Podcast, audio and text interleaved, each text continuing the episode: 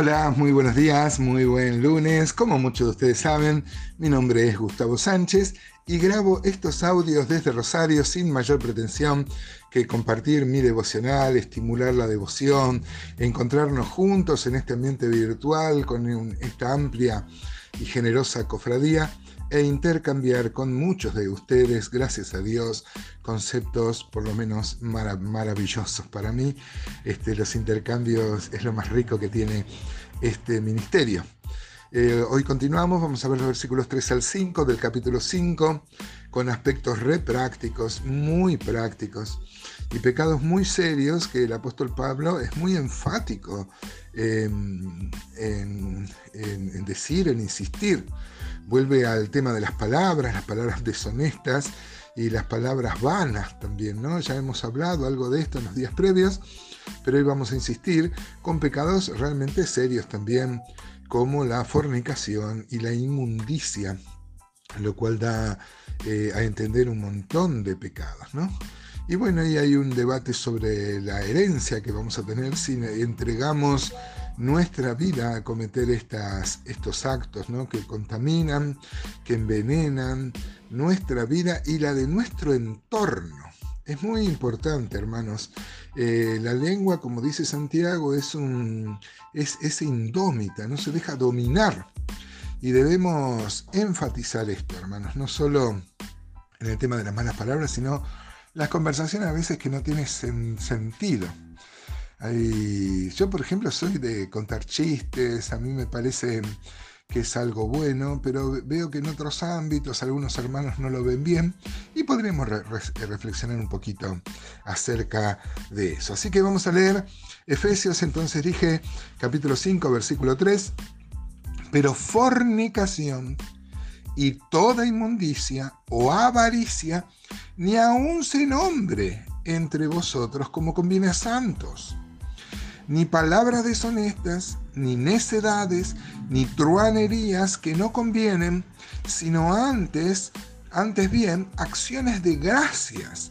Porque sabéis esto, que ningún fornicario o inmundo o avaro que es idólatra tiene herencia en el reino de Cristo y de Dios. Qué bárbaro, qué enfático que es el apóstol Pablo y qué, qué práctico, como venimos insistiendo en estos, en estos días previos. ¿no?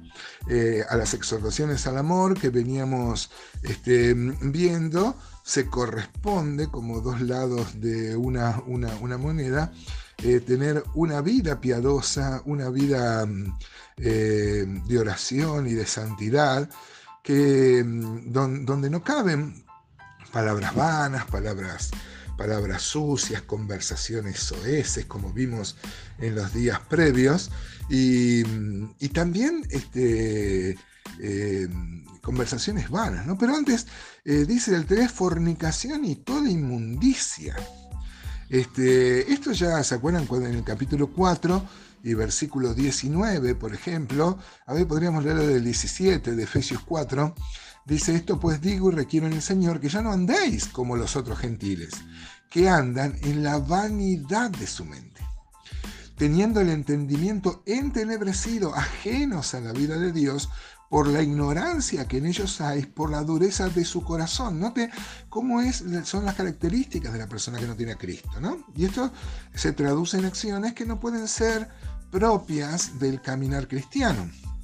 Dice el versículo 19, los cuales, hablando de los inconversos, después de que perdieron toda sensibilidad, se entregaron a la lascivia para cometer con avidez toda clase de, de, impureza, los mismos pecados eh, que habla acá en Efesios 5.3, fornicación y toda inmundicia.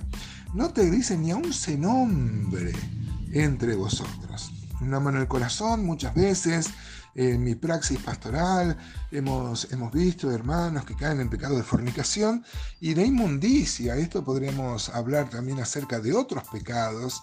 Eh, la palabra inmundicia ha sido eh, interpretada a través de los tiempos de, diversas formas, según la cultura, ¿no?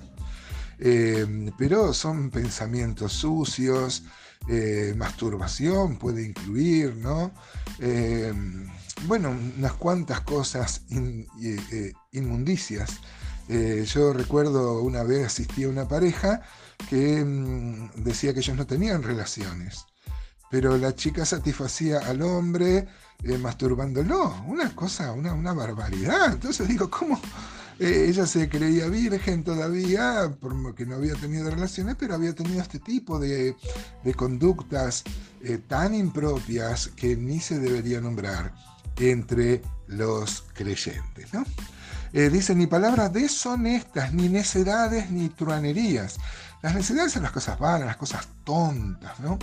Truanerías es el, una persona sinvergüenza. Un truán es un sinvergüenza, alguien que vive de los, de los engaños, ¿no?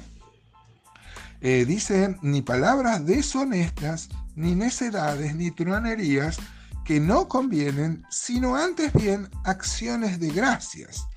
Las palabras torpes, las palabras deshonestas, eh, torpe es una mejor traducción de la palabra griega, pero este, habla de eso, ¿no? De, y el apóstol Pablo hace un juego de palabras, eh, eh, eh, truanerías en griego es eutrapelva, y él la contrasta con Eucaristía, ¿no? Dice tiene que haber Eucaristía y no Eutrapelva. qué bárbara, ¿no? ¿Cómo podría ser que un cristiano sea un sinvergüenza, que viva de engaños, de estafas? También podría podría ser ahí la, personalidad cambiante o los, los cambios de, opinión para sacar algún provecho, ¿no? Groucho Mar decía, em, este, voy a pasar a detallar mis más profundas convicciones, pero si no le gusta tengo otras, ¿no?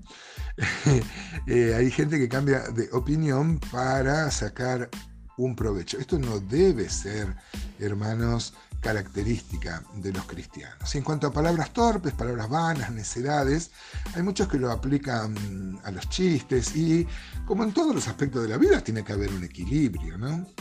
Yo creo que el Señor tenía sentido del humor. Hay una frase que dice que la, que la vida sin sentido del humor ni es vida ni tiene sentido, ¿no?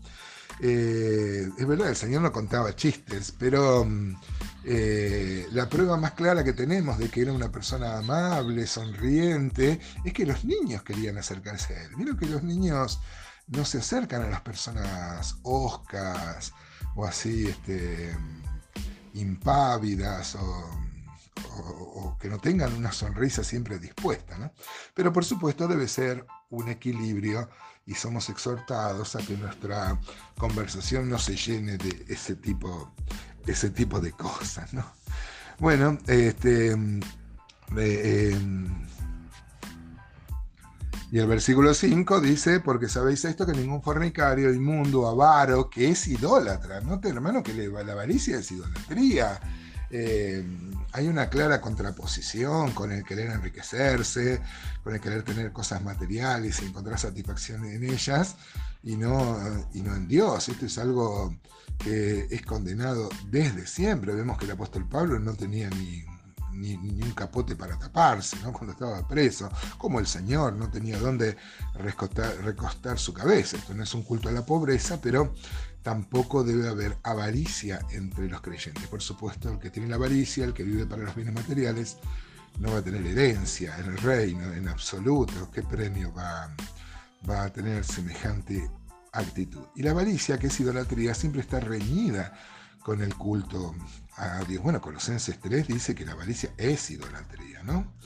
Así que somos muy exhortados, amados hermanos, en esta mañana a tener una vida sencilla, simple, que ame y sirva a, Dios en un contexto eh, realmente revolucionario, porque nadie en el mundo piensa así, ni los ascetas.